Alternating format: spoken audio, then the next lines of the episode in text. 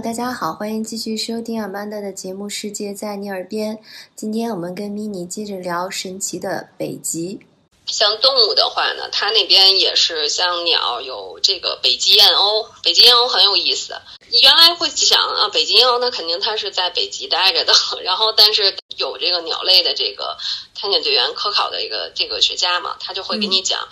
其实北极燕鸥它飞过这个非洲或者是南美洲到达南极啊，然后大概一年是要飞七万公里。对其实是两极燕鸥是吧？在南北极之间迁徙。还有就是会看到像鲸鱼啦，鲸鱼这种就是很普遍了，就是像座头鲸啊、长须鲸啊、黑白花的那个虎虎鲸。嗯，对，就是每天你都能看到不同种类的。嗯，我记得是在有一天吃早餐的时候，然后就是他突然呢就跑到那个呃餐厅那个玻璃那块儿，然后就在那儿叫，然后我们就过去看了，它是一个座头鲸。就是整个的头扬起来，一直在这么前行的拍起。这个北极的话，我觉得追踪这个动物的话是比较有刺激的。然后就是他每天都会让你很兴奋，尤其是比如一说船方，他会他会通知你，就比如说在你的十二点方向，你的几点的这个方向上面会出现什么动物啊？然后大家就就真的当时你在你你可能在房间里面还休息呢，然后突然一说这个，大家穿上衣服 一下就冲到甲板，然后去拍去看，紧急集合，所以很有意思。然后还有就是像。呃，海豹、驯鹿、驯鹿这些都是它是在陆地嘛。我们当时有登陆的时候也看到了，但是夏天的驯鹿它那个毛正好处于脱毛状态，然后就特别特别特别像穿了一身乞丐服一样，对，斑驳的哈，掉一块掉毛一块不掉毛，长得不算太漂亮。对，那小海豹呢，在浮冰上面，然后也是我们的船在巡进巡进过程当中。然后你会看到，比如远处有一大块冰，上面好几个小黑点儿。然后你用望远镜啊，这个一拉近了，一看啊，就是小海豹。来科普一下，我分不清海豹和海狮，你能分清吗？毛色能分辨出来，海豹的话基本它就是灰的嘛。然后海狮的话，体型和海豹也不一样，海狮的体型比较大，而且它是发那种就是呃棕色。就是北极熊去捕食的，嗯，还是海豹居多。那你刚才还说到了这个驯鹿脱毛哈，然后这个驯鹿大家一想到就想到了圣诞老人，然后 其实在北极可能还有一个重点就是去看圣诞老人，这个在你的行程里没有是吧？就是圣诞老人村这个，它是在芬兰的拉普兰地区，和这个去的这个挪威的话，还它是两个地方。像去看极光呢，当然它这个分很多个地方，它都是可以选择的。如果你要是想在冬季户外玩的比较多一点的话，比较冷的时候去，为什么？是因为比如说像加拿大黄刀嘛，黄刀镇它会在一二月份的时候才会开，比如说像狗拉雪橇啊，像这雪泥摩托呀，像这种活动。如果太早，它没有雪。包括一些冰钓，大部分的这个活动都它是有重叠性的。你比如狗拉雪橇，阿拉斯加可以做，黄刀那边也有。呃，看你怎么去感受吧。因为像他们不是有那个什么玻璃屋去看极光啊，也有像这种户外追光啊什么的，很多种这种都不一样。包括俄罗斯，还有中国的漠河，嗯，其实这些地方都能看到极光。所以刚才说，就是如果不去圣诞老人村，是看不到这个虚构的圣诞老人这个人物的哈。但是你除了这种地广人稀的动植物以外，你还看到了一个真实的这个人群哈，是是爱斯基摩人吗？啊，还是叫因纽特人？因纽特人，因纽特人。因为爱斯基摩人是对，因为爱斯基摩人其实是吃生肉的人。他们当地人是非常不喜欢的，非常不喜欢这个名字。所以说，出于礼貌而言的话，我们都统一叫他因纽特人。嗯，当然，我们这个行程稍稍有一点遗憾。格陵兰有一个小的因纽特人村，我们当时本来是说要上这个地方去登陆，但是由于天气原因，我们当时没有办法，迫于无奈，就等于把它给取消掉了。但是这个地方就是他当时介绍的时候，一个是他延续了之前因纽特人的一种生活习惯，就是打猎。在他那个地方，就是还有这个小的这种超市，但是他一年补给只有两次，所以当时我们本来预计要登之前还说呢，就大家不要去到他那边去买吃的，因为他的资源真的很匮乏，他一年才补给两次，就是把人家东西都挤兑了。他们会用眉毛，就是抬眉和呃低眉来表示好与不好。他抬摇就是挑眉的话是代表好。不好的话是用皱眉，他们的服饰也是比较传统，然后以前都是靠这些捕杀这些海豹啊什么这些，然后用他们的皮毛来做这个衣服嘛，他们衣服也是很有特点。之前去过阿拉斯加的时候，它也有这种极地博物馆，然后里面会陈列很多他们这种手工做的这些皮草啊、皮毛的这些衣服，当时用用来就是抵御寒冷嘛。对，就是像我们印象中的这个因纽特人的形象也是这样的哈，穿的很多的厚厚的皮草，然后手里自然而然拿一个那个像叉一样的东西。那现在就你说的没有登陆这个小镇，它算是一个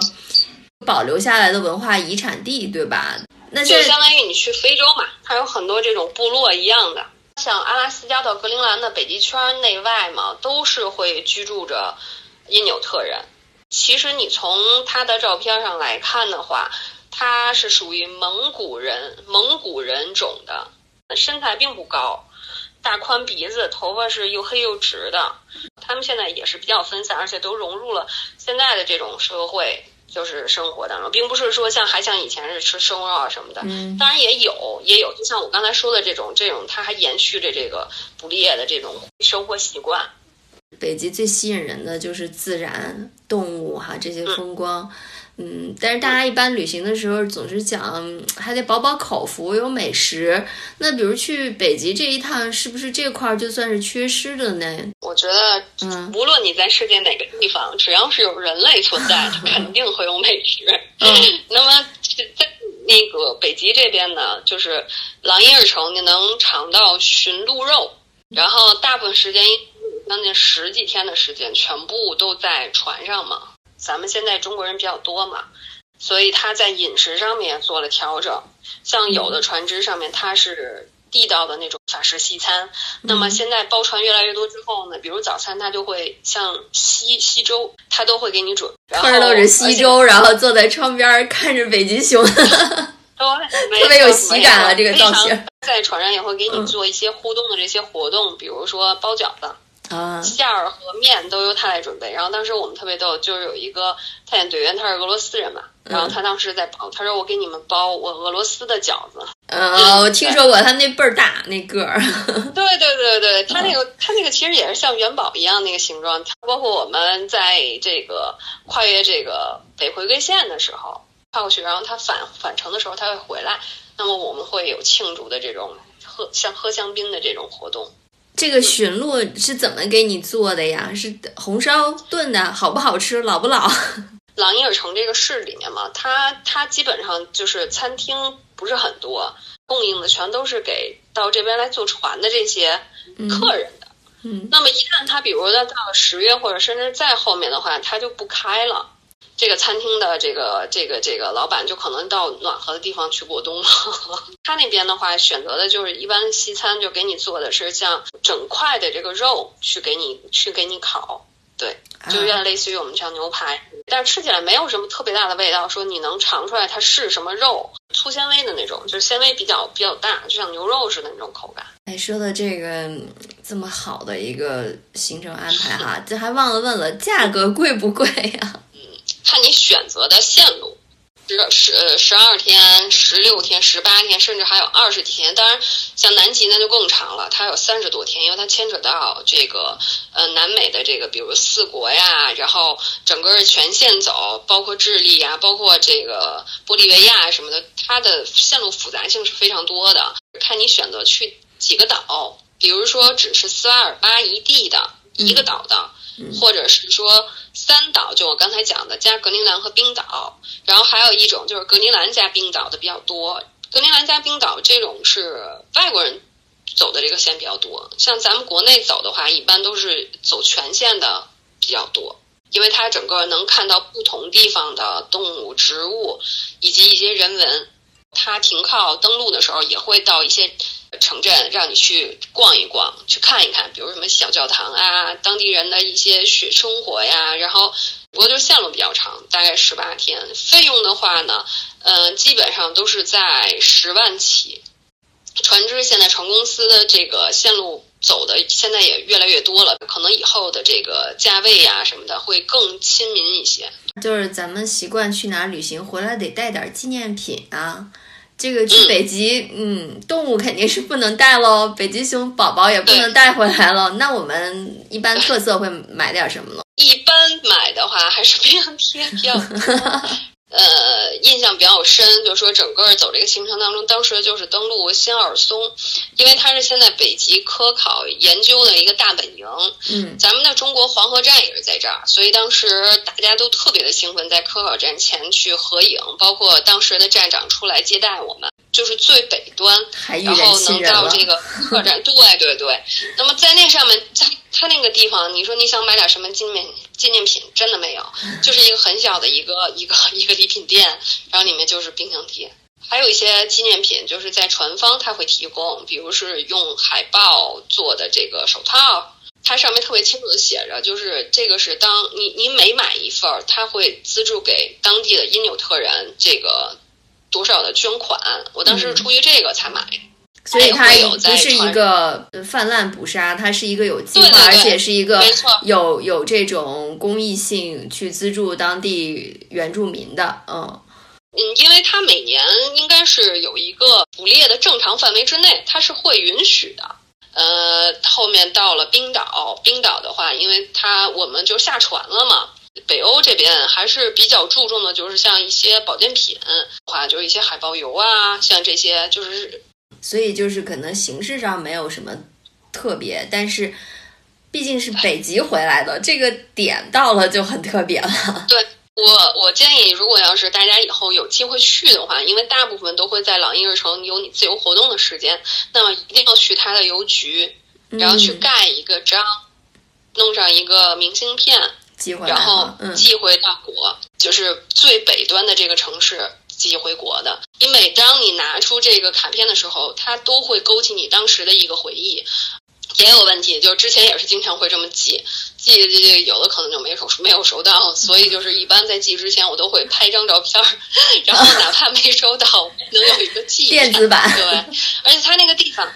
对，而且它那个地方会卖很多的这种邮票。然后，如果要是感兴趣、你喜欢的话，它有很多北极熊、北极熊图案的邮票，你也可以去买一点。刚才说那个仙尔松，它那个地方它有一个冰箱贴，就是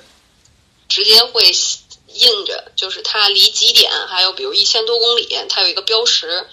海豹油的话是像加拿大和挪威，只有这两个地方是可以捕猎的，就是作为这种。保健品对，所以很多人会到那边去选择这种健康食品啊、健康保健品啊这些东西比较多。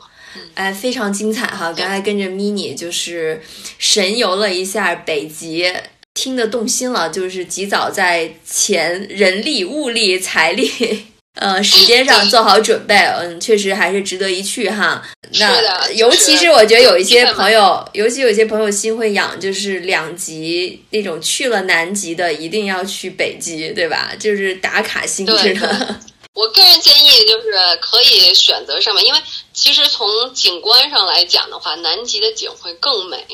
但是北极呢，如果你对动物感兴趣的话，北极你一定不要放，就是错过。